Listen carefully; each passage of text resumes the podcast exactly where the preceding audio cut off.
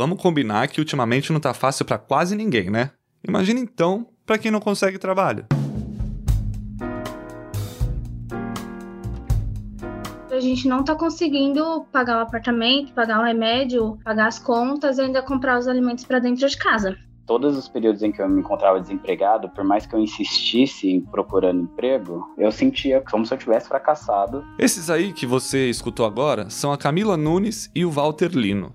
Ela tem 24 anos, ele tem 25. Os dois estudaram em escolas públicas de São Paulo e fizeram faculdade com bolsa do ProUni. Falar inglês para eles não é problema nenhum. O Walter está se formando em administração na PUC de São Paulo. A Camila completou a mesma graduação na Unip e ainda tem uma pós no Mackenzie. Enfim, são dois jovens dedicados que não querem ficar panguando em casa. Só que os dois ficaram sem emprego por um tempão. E claro, isso foi difícil pra caramba. Eu tive um problema de depressão, de ansiedade. Eu estudo, eu sou uma pessoa que eu sou muito esforçada. Não é porque eu tô parada, porque eu quero. Eu mando currículo todo dia. Naquele momento, eu fui atrás de terapia, porque eu sabia que eu não, eu não estava conseguindo pensar de uma maneira positiva. Manter a saúde mental em dia é mesmo um baita desafio batendo ponto diariamente ou não. Eu tive dois episódios de burnout e eu fui tendo sinais, né? Tem as fases do burnout, eu fui tendo todas elas, assim. Eu tive desde crises de depressão, tive crises de ansiedade forte, eu tinha uma dor no peito, que eu fiquei com dor no peito por um ano. Você acabou de conhecer a Carol Milters. Ela nasceu em Porto Alegre e tem 34 anos. Quando tinha 25, virou sócia de uma agência de marketing. Foi aí que veio a primeira crise dela. Comecei a aceitar um monte de responsabilidades que era desumano, era o trabalho de 5, 6 pessoas e eu tava querendo fazer tudo sozinho. Na época, ela pediu afastamento da empresa e foi viajar para arejar as ideias. Com o tempo, a Carol acabou sendo desligada da agência e se mudou para Europa para viver com um holandês que ela tinha conhecido no mochilão. E aí a segunda crise rolou lá. Comecei a trabalhar numa outra empresa e em quatro meses eu comecei a fazer os mesmos sintomas, só que dez vezes pior, porque eu não tinha tratado lá atrás. Eu não sabia o que estava acontecendo, eu não sabia que era burnout, eu não sabia que era relacionado ao trabalho, eu achei que era um tilt geral, assim. Cuidar da saúde mental é importante não só por causa da falta de trabalho ou por um emprego com muita pressão. É pra vida mesmo. Por mais que a gente fique dividindo a esfera profissional da pessoal, a gente é um só. Eu, no caso, sou Bruno Sorage, repórter da Folha e mais um ansioso nesse planeta Terra. E hoje estou aqui para o segundo episódio do podcast Minha Vaga Minhas Regras, uma parceria da Folha com o LinkedIn. Aqui a gente conversa sobre vida profissional e traz dicas para quem está querendo entrar no mercado de trabalho, progredir no emprego ou se recolocar na carreira. Os episódios vão ao ar a cada 15 dias, às terças-feiras. Se você não ouviu o primeiro, depois busca aí no seu tocador para escutar. E claro, aproveita e já clica no botãozinho de assinar para não perder os próximos episódios. Hoje, o papo é sobre a angústia que dá estar tá desempregado. E também sobre a dificuldade de manter a mente quieta e o coração tranquilo na pressão do dia a dia. Segue junto que pode te fazer bem, viu? O IBGE divulgou agora pela manhã os números do desemprego no país. Ele atinge 13 milhões e 700 mil brasileiros. A taxa de desemprego caiu para 13,2%, melhor índice em um ano, mas ainda acima do período pré-pandemia. Como você lembra, a Camila é uma dessas pessoas que não conseguem trabalho. Tá muito difícil. Por mais que alguns falem assim, ah, tá tendo emprego. Eu fiz processo em diversas empresas de treine e eu passei em todos os processos, só que eles disseram que por conta da pandemia está tendo corte de funcionários, eles estão diminuindo os custos e que só vai chamar no que vem para trabalhar, né? E eu não tenho esse tempo. Para quebrar o galho, ela começou a fazer pulseirinhas de miçanga com a vizinha. Para cada bracelete feito, ela tira 20 centavos, o que dá mais ou menos 600 reais por mês. O marido dela é formado em radiologia, mas trabalha como mensageiro num hospital de São Paulo. Mas a conta da casa não fecha. Eu sou a prova de que não importa a sua formação e nem o curso que você tenha, não tem emprego. Quando o Walter ficou desempregado durante oito meses da pandemia, o que ele pensou foi: talvez eu seja a párea da pessoa que tentou, que se esforçou, mas que no fim não ia chegar em lugar nenhum. Desde a escola pública, né, as pessoas olhavam para mim com outros olhos, né, os professores e minha família também viam em mim uma promessa, né, uma pessoa que gosta de estudar e que se dá bem com os estudos. E com isso foi se construindo uma pressão em mim. Essa expectativa toda deixou ele ainda mais angustiado. A autoestima dele desceu pelo ralo. E ele acabou abrindo mão de interesses e habilidades dele para se moldar ao que achava que o mercado de trabalho esperava. Não só me fez questionar o meu valor como profissional, mas o meu valor enquanto pessoa, enquanto cidadão. É engraçado porque a gente vive numa sociedade em que o seu valor está muito atrelado à sua posição profissional, né, à sua carreira. O Walter levou essa angústia dele para sessões de terapia por mais de um ano. E hoje ele continua de olho nessas questões quando elas aparecem no dia a dia do trainee que ele está desde agosto. Sim, o Walter conseguiu um trabalho. Irado, né? Mas enfim, deixa ele continuar a história. Eu já entrei nessa empresa já com a intenção de me reencontrar, de não atender a expectativas além das que eu quero ter para comigo mesmo. Eu procuro muito mais mostrar o que eu tenho e o que eu tenho orgulho de ter do que buscar e encontrar o que me falta, o que, que eu sinto que o mercado precisa de mim. E você de casa, já ouviu falar na síndrome de burnout? Ela é conhecida como a síndrome do esgotamento profissional, muito observada em profissionais expostos à pressão extrema, como os da área de saúde, forças de segurança e até a imprensa. E com os desafios gerados pela pandemia, novos casos de burnout passaram a ser identificados. A síndrome de burnout é, resumindo, a sensação de exaustão extrema ligada ao trabalho a Carol chegou nesse limite. Era muito mais difícil fazer uma tarefa que eu fazia em cinco minutos, eu comecei a levar uma hora. E aí eu comecei a achar que eu tava ficando burra. E isso faz com que tu entre numa espiral pior ainda, né? Na teoria bem básica, tá? O que uma pessoa deve fazer para evitar chegar lá é meditar, comer bem, praticar exercício, tentar equilibrar os horários de trabalho com momentos de lazer, saber negar tarefas, assumir quando tá afogado. Mas a gente sabe que o mundo não é a Disneylândia, né? Uma relação entre empregado e empregador é uma relação desigual. Então, mesmo que tu diga pra pessoa, eu não tenho como fazer isso, em algum momento ele vai olhar para ti e vai dizer, sinto muito, tu vai ter que fazer. E tu vai ter que fazer. Só que eu olhava em volta e parecia que só eu que não dava conta. Hoje, ela não só se cuida para que as crises não voltem, como se abriu para o mundo para conversar sobre o assunto. O Instagram da Carol agora trata bastante de vida pós-burnout. Ela também criou o grupo Burnoutados Anônimos, que se reúne todo mês para servir de apoio para quem está quase explodindo. Esse processo não precisava ter acontecido, mas já que aconteceu, ele pode provocar algumas reflexões que podem fazer bem para a pessoa e para outras pessoas.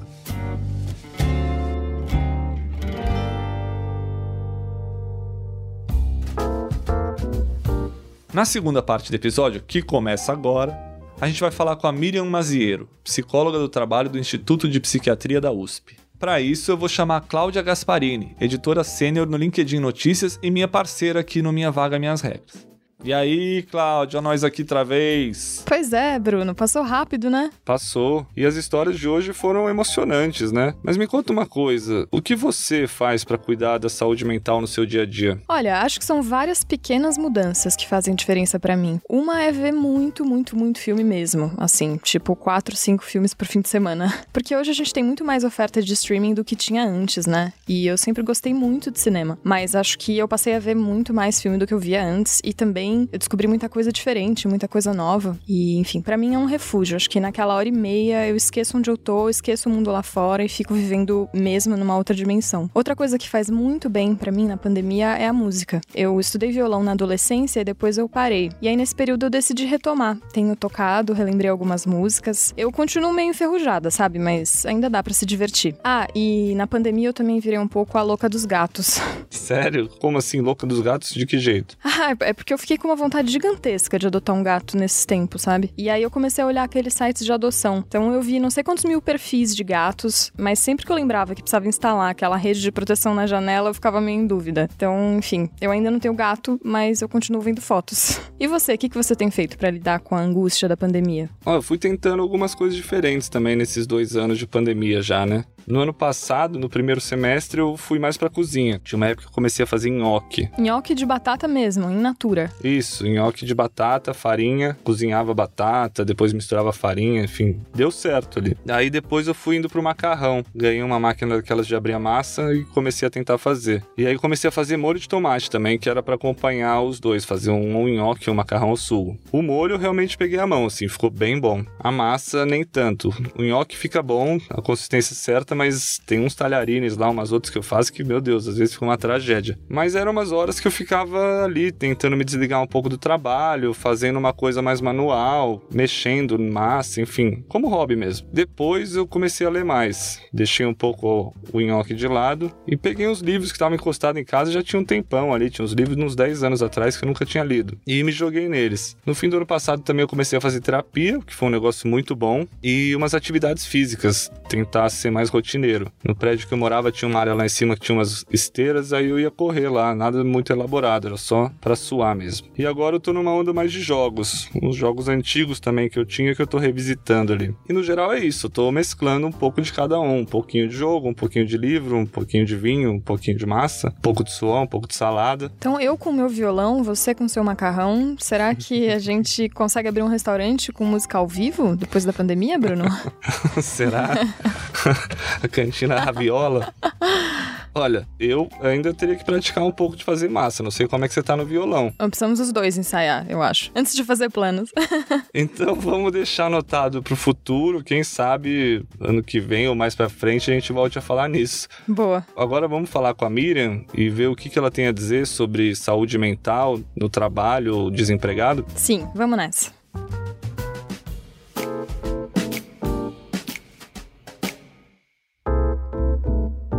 Bom, com a Miriam a gente falou sobre toda essa angústia de quem está desempregado e como fazer para contornar isso. A conversa trouxe muita coisa interessante sobre cansaço de forma geral. Vamos começar?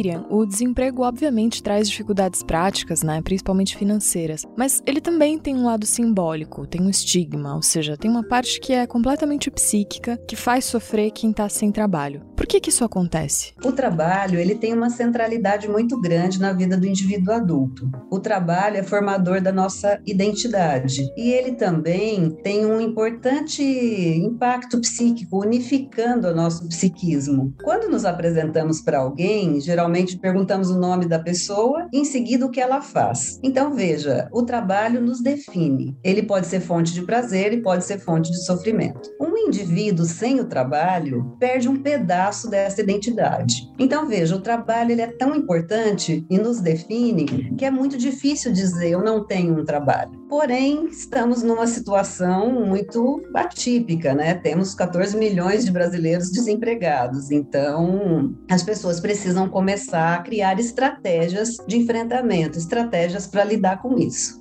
E Miriam, o que esse fardo emocional e social pode acarretar em termos de saúde? Isso também pode prejudicar a própria busca por emprego do indivíduo? Olha, Bruno, com certeza isso pode prejudicar a busca de emprego no sentido de que você começa a ter uma autoestima muito baixa. À medida que vão se passando os meses e a pessoa acaba não sendo chamada para entrevista, não sendo convocada para alguma possibilidade de uma vaga, isso mina um pouco a autoestima dela, a autoconfiança. Estar muito tempo desempregado pode trazer um estresse enorme, né, para o psiquismo, pode trazer sintomas de ansiedade ou até sintomas depressivos. Quando as pessoas às vezes perguntam diretamente, desemprego traz adoecimento mental? Eu diria para você que desemprego traz sofrimento mental. Este sofrimento mental, ele pode se tornar sim um adoecimento mental. Isso vai depender da característica individual. Há pessoas que então caminham para uma depressão, caminham para a necessidade de uma medicação, de uma psicoterapia, para se manter bem, se manter um pouco mais inteiras para continuar nessa busca. Quando as pessoas têm mais recursos internos para lidar com o desemprego, elas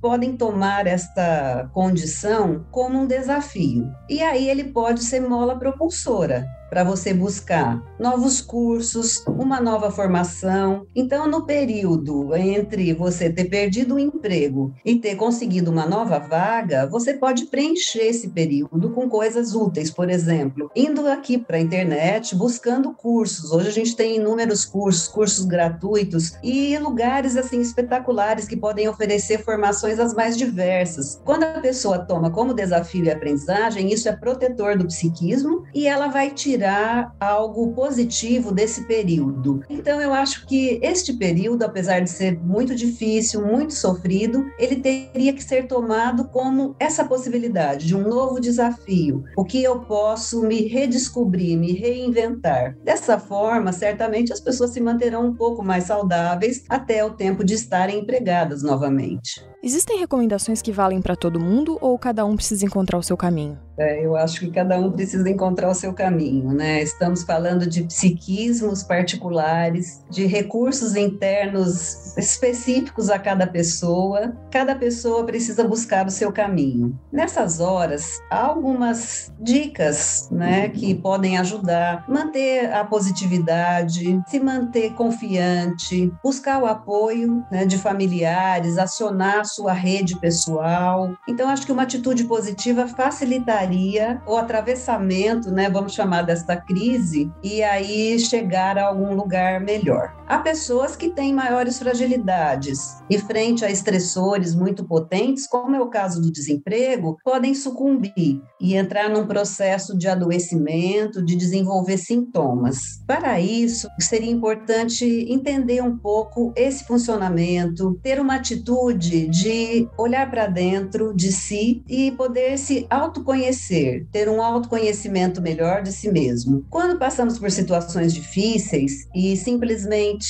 não pensamos nelas ou jogamos o conflito para debaixo do tapete, isso é muito prejudicial, eu diria, para o psiquismo, no sentido de que aquele acontecimento sai um pouco da nossa cabeça, porque está enterrado, está colocado debaixo do tapete, mas o afeto correspondente a tudo que a gente está vivendo, continua rondando o nosso psiquismo. Isso é a explicação porque muitas vezes as pessoas chegam nos consultórios dos psicólogos e dizem: doutora, eu estou muito ansioso, mas eu nem sei lhe dizer com que é, a que está ligado. Né? Então, essa atitude de não mergulhar nos problemas, de afastá-los, de chacoalhar a cabeça e pensar em outra coisa, não é a melhor forma de enfrentamento. Indo um pouco no sentido contrário, que atitude então pode piorar o estado mental de uma pessoa que está muito tempo sem trabalho? E o que, que dá para fazer para evitar isso? Para uma pessoa que está sem trabalho, quando ela tem uma conversa sincera com as pessoas que a cercam, a sua rede de apoio, os seus familiares, os seus amigos, isso favorece bastante um, um apoio que é bastante amortecedor do dano que o estressor pode causar no psiquismo. Então, se ela tem essa atitude de se recolher, de entrar num quarto escuro,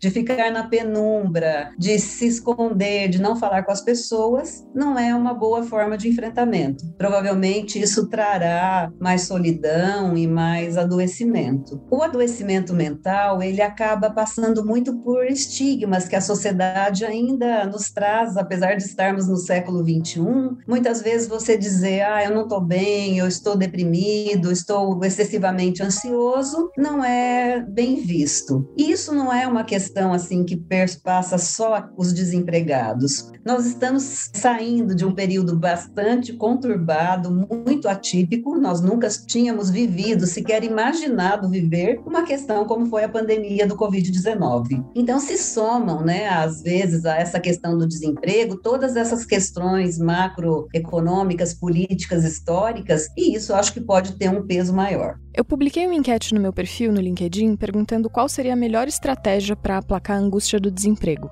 A enquete teve mais de 5 mil votos, mas pouquíssimos foram na opção aproveitar o tempo livre para descansar.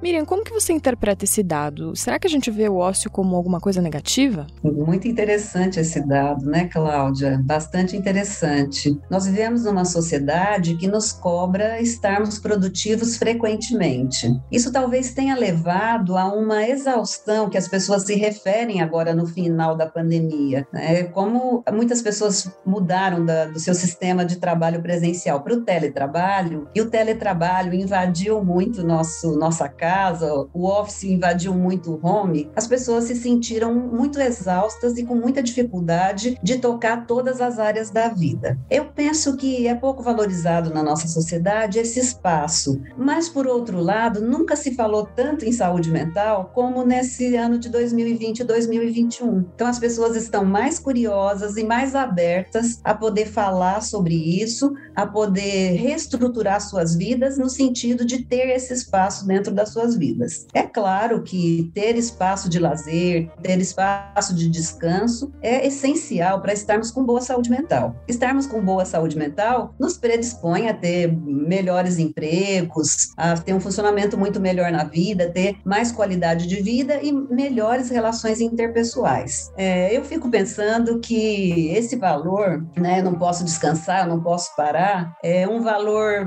que a, gente vai tomando no nosso imaginário sem nem perceber. E quando você estava me falando dessa opção das pessoas, né, ou não opção das pessoas de usarem o descanso como uma possibilidade, eu me lembrei muito de um fato recente que foi a, aquela ginasta Simone Biles, quando ela desiste de continuar na competição para priorizar a saúde mental. E a notícia, gente, mais impactante do dia em Tóquio: a ginasta americana Simone Biles anunciou que desistiu de competir na final do individual geral. Ela, que é a atual campeã olímpica da prova, alegou que precisa preservar a saúde mental aquilo eu acho que foi assim um grande chacoalhão nesse final de pandemia para todos nós, né? Porque o que a Simone nos diz com esse ato é: eu não preciso necessariamente responder às expectativas da sociedade, que traz uma expectativa de que você tem que ser a primeira, estar em primeiro lugar, estar nos holofotes, não importa a que preço. Então, quando a Simone diz, eu vou parar e eu vou me cuidar, eu vou cuidar da minha saúde mental, o preço a se pagar por um pódio é muito alto, né? Eu acho que ela sim é a mulher inspiradora do momento e eu diria para todas as pessoas que não responderam, né, que passaram batido por essa questão que você coloca, Cláudia, eu diria se se espelhem na Simone. Será que vale a pena, né, todo esse esforço, se destruir, se moer por dentro em vista de algo que é imposto, é imposto de fora. Você pode ter a opção de não acatar para si isso que a sociedade coloca. Eu espero que as pessoas possam ter isso como alternativa, sim. Usar como um período de descanso, como um período de autoconhecimento, como um período de aprofundamento, novas perspectivas profissionais. E a gente pode sim ter uma parada, né? A sociedade traz isso como negativo, mas não precisamos pegar tudo que nos é imposto. Precisamos ter essa crítica de, de escolher o que é bom para gente. Isso é interessante porque, de um lado, a gente vê muitas pessoas angustiadas com desemprego, mas de outro, muitas pessoas que estão empregadas, mas que estão sofrendo burnout. Isso é um paradoxo, Miriam? Eu acho que isso é algo para ser repensado. É, é, claro que estar desempregado para o psiquismo machuca mais do que estar num mau emprego. Porém, esse mau emprego traz um custo muito alto em termos de o que você vai ter que pagar em termos de saúde mental. É, esse custo eu estou falando sobre adoecimento mesmo ou um sofrimento mental tão intenso que pode te trazer muito prejuízo para as outras áreas da sua vida vida. O trabalho ele é importante, ele é central na nossa vida, mas a gente não vive só para trabalhar, né? O ideal seria mesmo que a gente trabalhasse para viver. E não podemos nos esquecer de viver. Então o trabalho ele precisa ser também fonte de satisfação, fonte de realização pessoal, mas também um meio que nos leve a outras coisas boas da vida. As nossas viagens, os nossos passeios, a ida a um restaurante, tomar um bom vinho. É, então não podemos focar no trabalho só pelo trabalho. As empresas, muitas vezes, elas vão cobrar uma maior produtividade e talvez uma cobrança um pouco sem fim. Então, eu espero que hoje também, depois da crise, as empresas tenham mais consciência de fazer uma valorização do seu capital humano, olhar para os seus empregados. Nós temos feito vários screenings em empresas que é aplicar escalas e testes para ver como está a saúde mental do funcionário. E quando a gente faz esse, esse screening, a gente descobre o quanto de funcionários está apresentando sintomas, por exemplo, de estresse moderado a grave, dá para voltar e fazer uma devolutiva para a empresa no seguinte sentido: as pessoas estão em sofrimento mental ou em adoecimento mental em função de como o trabalho está organizado. E esse é um trabalho que eu gosto muito, particularmente, eu sou psicóloga do trabalho, no sentido de que você não culpabiliza o indivíduo.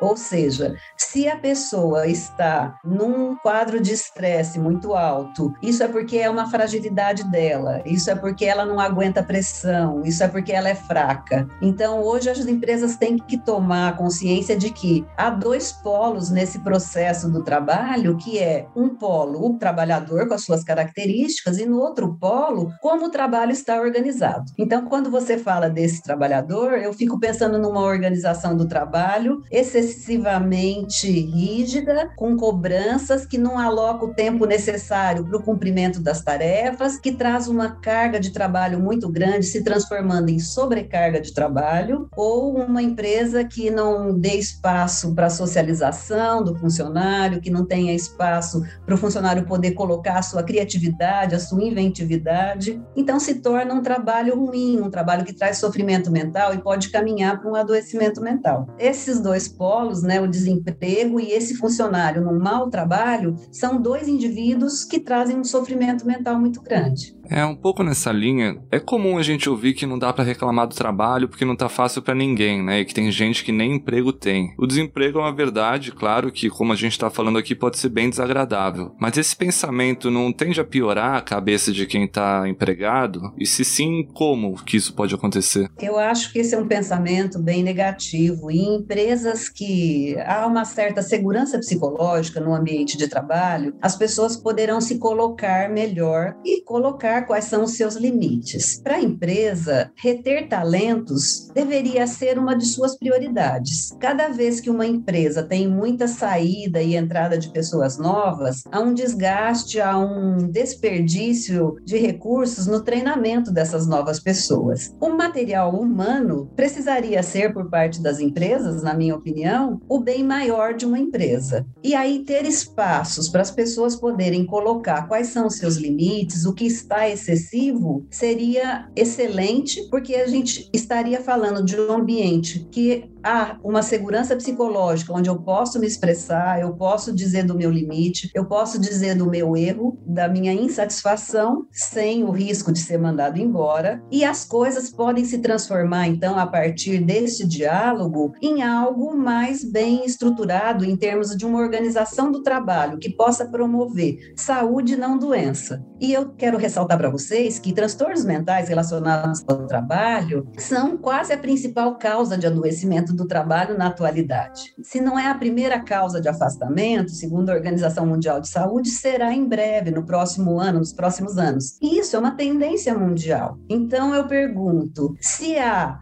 um crescimento de afastamentos por transtornos mentais relacionados ao trabalho, não temos que parar e pensar como a organização do trabalho está incidindo sobre o psiquismo dos trabalhadores? No fim das contas, dá para relaxar enquanto está desempregado? Uma pergunta difícil. A vida é feita de escolhas. Nós podemos fazer essa escolha. Eu sei que é um pouco difícil, talvez a preocupação do momento, do desemprego, ela acarrete uma sobrecarga de sempre estar pensando nisso. Mas com certeza não é saudável. Já que saúde mental é o bem que a gente mais busca na atualidade, o nosso bem mais precioso, eu diria para a pessoa que está desempregada que ela vivesse o dia de hoje. Viva hoje, né? Se prepare, aproveite, faça cursos, se conheça e tem coisas que são da ordem do imprevisível, não estão na nossa mão. O que nos acontecerá amanhã? Nós não sabemos. Então, quando a gente lida com pessoas ansiosas, a gente está lidando com o excesso de futuro. As pessoas que estão olhando sempre lá na frente. O que vai acontecer? Eu não posso sair porque eu vou ter um ataque de pânico. Eu não posso entrar no metrô lotado porque eu vou passar mal e ninguém vai me socorrer. Então, é um excesso de futuro. Eu aconselharia para as pessoas que estão com o pensamento todo voltado para o futuro que fizessem uma volta ao presente. O que eu gostaria de dizer é que o futuro não nos o que nos pertence é o presente. Então, eu diria para as pessoas, mesmo desempregadas, aproveitá-los da melhor forma que for possível.